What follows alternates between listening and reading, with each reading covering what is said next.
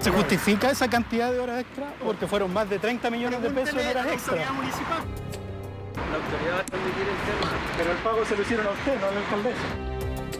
Usted es uno de los funcionarios que más horas extra realiza. Si nos pudiera comentar. 11, 33, hasta 34 millones de pesos por horas extra. Desde luego una frescura. Se está transgrediendo la ley.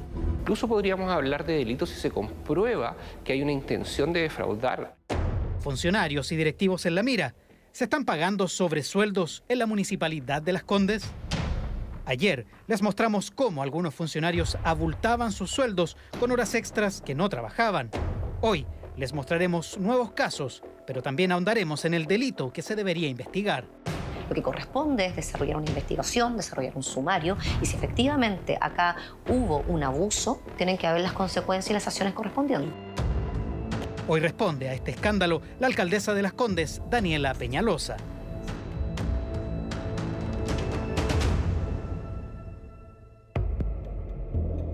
En el primer capítulo de este reportaje les mostramos cómo Juan Peña, jefe de tesorería, y Óscar Arevalo, director de tránsito de Las Condes, rendían más horas extras de las que realmente habrían trabajado.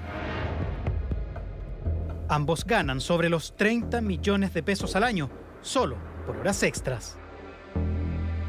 ¿Se justifica esa cantidad de horas extra? Porque fueron más de 30 millones de pesos en horas extra. municipal, porque a mí me la asignan. Pregúntele a la administradora o a la alcaldesa. El siguiente registro es de un nuevo funcionario de la municipalidad. Es el martes 26 de septiembre. A quien vemos en esta imagen es a Sergio Heredia, un funcionario del Departamento de Recursos Humanos de la Municipalidad de Las Condes. Son las 7.55 de la mañana y así empieza su jornada laboral. Y Sergio Heredia acaba de hacer ingreso a la Municipalidad de Las Condes. El día transcurre lento, hasta que poco más de 11 horas después, a las 19.06, lo grabamos abandonando el municipio. ¿Horas extra hizo? Según nuestro registro, sí. Dos horas extraordinarias. El problema es que ese día cobró una hora y media más de lo que nosotros registramos. En su informe oficial, Sergio Heredia asegura que llegó al trabajo a las 7.30 y no a las 7.55 como nosotros lo registramos.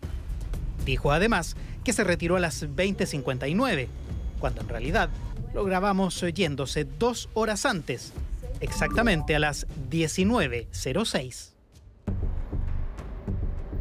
Dos semanas después, el 10 de octubre, ocurre algo similar. Sergio Heredia entra a la municipalidad a las 8.19. Su jornada fue más breve. Lo registramos ingresando al metro desde su trabajo a las 17.09. ¿Lo habrá informado así? Accedimos al registro de asistencia y lo que informó Heredia no cuadra. Dijo haber entrado a las 7.30, 40 minutos antes de lo que registramos en esta imagen.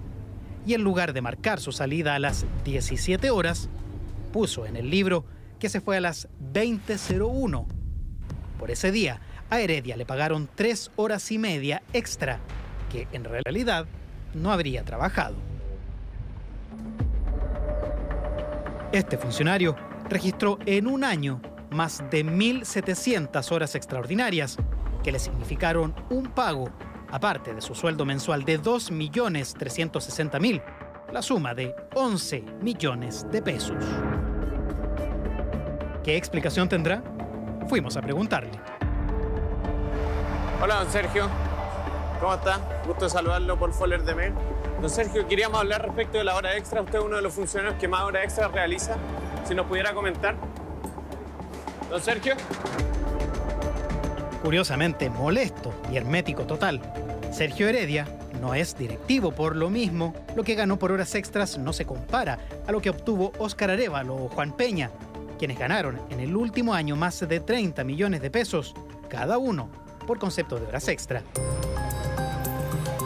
La autoridad va a transmitir el tema. Pero el pago se lo hicieron a usted, no a la alcaldesa.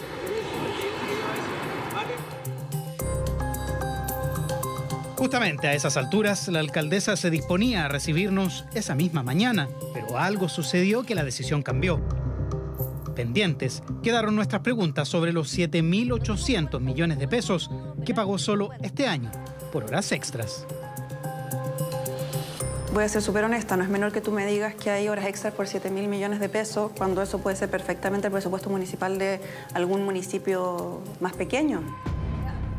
Catalina San Martín es concejala de Las Condes. En su análisis menciona un punto de máxima gravedad. Esto ha sido así durante años, eh, pero que se haga durante años no significa que esté bien y que no haya que cambiarlo. Se refiere en específico al mecanismo de control de asistencia de las Condes. Increíblemente, en pleno año 2023, la municipalidad más rica de Chile sigue usando un libro firmado a mano. Así estaba en 2021, cuando la Contraloría los fiscalizó, lleno de borrones. Resulta un poco irrisorio que nosotros no tengamos un sistema moderno que transparente efectivamente el proceso de registro de los trabajadores. A mí me hubiese gustado que esta administración hubiese tomado esa decisión entrando, digamos. El libro de asistencia firmado a mano es la prueba en otro caso donde la Municipalidad de Santiago persigue la responsabilidad de tres exfuncionarios de la administración del exalcalde Felipe Alessandri por rendir y cobrar cientos de horas extra que no se habrían trabajado. Uno de los acusados es el ex director jurídico Agustín Romero, hoy convertido en flamante diputado de la República. Políticos egoístas e irresponsables.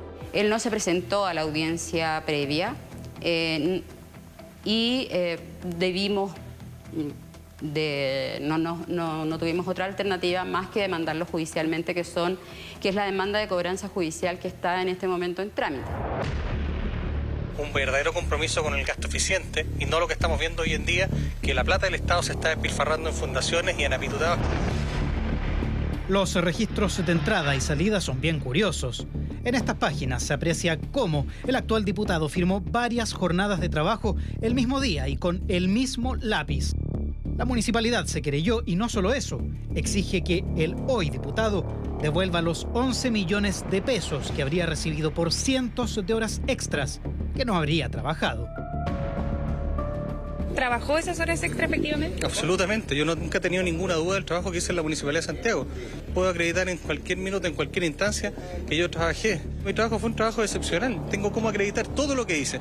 Yo trabajé eso y mucho más. Volvamos al caso de las Condes.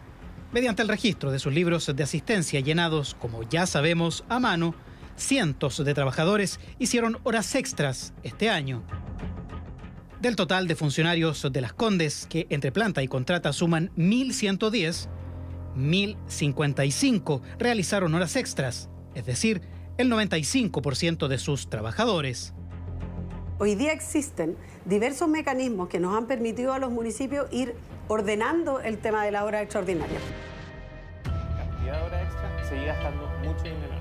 Carolina Leitao es alcaldesa de Peñalolén y presidenta de la Asociación Chilena de Municipalidades. Su análisis para el control de las horas extra es claro. Tuvimos la posibilidad de modificar nuestras plantas eso significaba poder aumentar grados a los profesionales, etcétera, para que no tuvieran que hacer tantas horas También tenemos hoy día la ley de transparencia que permite que los vecinos digan, oye, mira, esta persona trabaja, hace este rol y mire la cantidad de horas que gana. Y por otro lado, tenemos el control también y la fiscalización de los consejos municipales. Es evidente, nada de eso parece haber funcionado en Las Condes. Y hay una jerarquía con responsabilidad. Los alcaldes y alcaldesas controlamos a nuestros directores. A ellos les pide cuenta, eh, a ellos uno les autoriza sus horas extras, sus vacaciones, etc. Pronto escucharemos precisamente a la alcaldesa de Las Condes, responsable de este funcionario, Pedro Carrasco, director de compras del municipio. Este registro es del 10 de octubre. Son las 7.42 de la mañana y así comienza su jornada laboral. Ese día abandonó el municipio a las 18.59. ¿Qué es lo que informó? Ese día, Pedro Carrasco aseguró haber llegado a las 7.45 y haberse retirado a las 21 horas. Es decir, rindió dos horas extras que no habría trabajado. Dos semanas antes, el 25 de septiembre, lo registramos llegando a las 8.01 de la mañana y retirándose a las 18.43. Otra vez, su información de entrada calza, pero no su salida, que según él fue a las 21 horas. Ese día cobró 2 horas y 17 minutos de más. Pedro Carrasco informó en un año más de 1.500 horas extraordinarias que le significaron un pago de 32 millones de pesos, aparte de su sueldo mensual de 7 millones 600 mil. ¿Es solo el libro de asistencia al problema? Aparentemente no. Aquí tenemos dos documentos que llaman la atención, que son estos decretos que se hacen necesarios cuando los funcionarios sobrepasan las 40 horas que establece como límite la ley, ¿no? Sí, efectivamente, eh, estos decretos se firman mes a mes.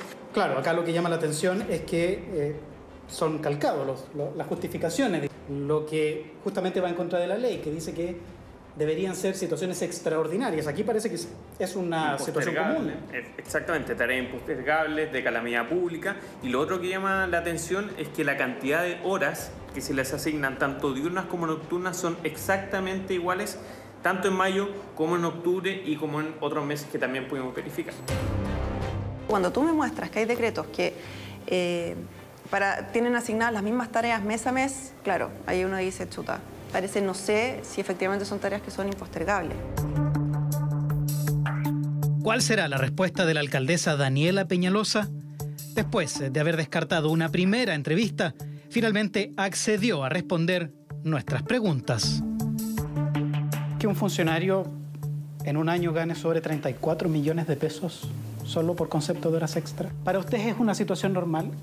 Lo que yo creo que es correcto revisar es que eh, las horas asignadas sean las horas que se realizan. Justamente es de eso de lo que se trata este reportaje y la evidencia es clara. Lo que corresponde es desarrollar una investigación, desarrollar un sumario y si efectivamente acá hubo un abuso, independiente de quién sea el funcionario, tienen que haber las consecuencias y las acciones correspondientes. Su defensa es que han reducido en 20% las horas extras. El problema es que eso no disminuyó los dineros involucrados.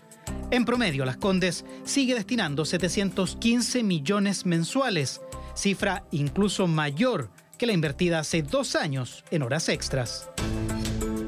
Estamos hablando de dos años y medio en el que se han hecho concursos, concursos que obviamente han significado para algunos funcionarios cambiar entonces de estamento y cambiar también el grado.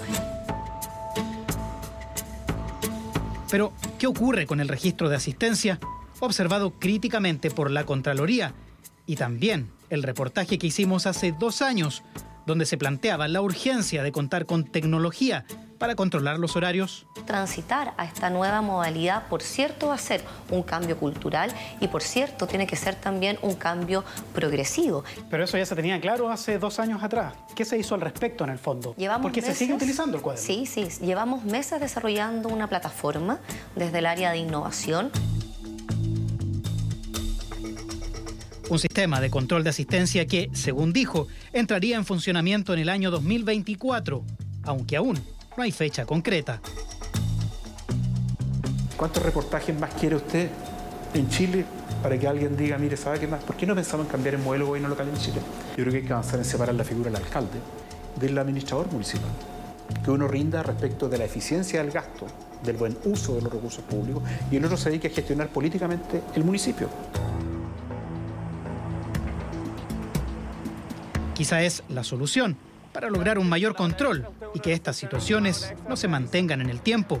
Porque si algo evidenció este trabajo periodístico es que, a pesar de que hace dos años lo expusimos, nada cambió. Y esta vez, el escándalo puede terminar siendo investigado por los tribunales.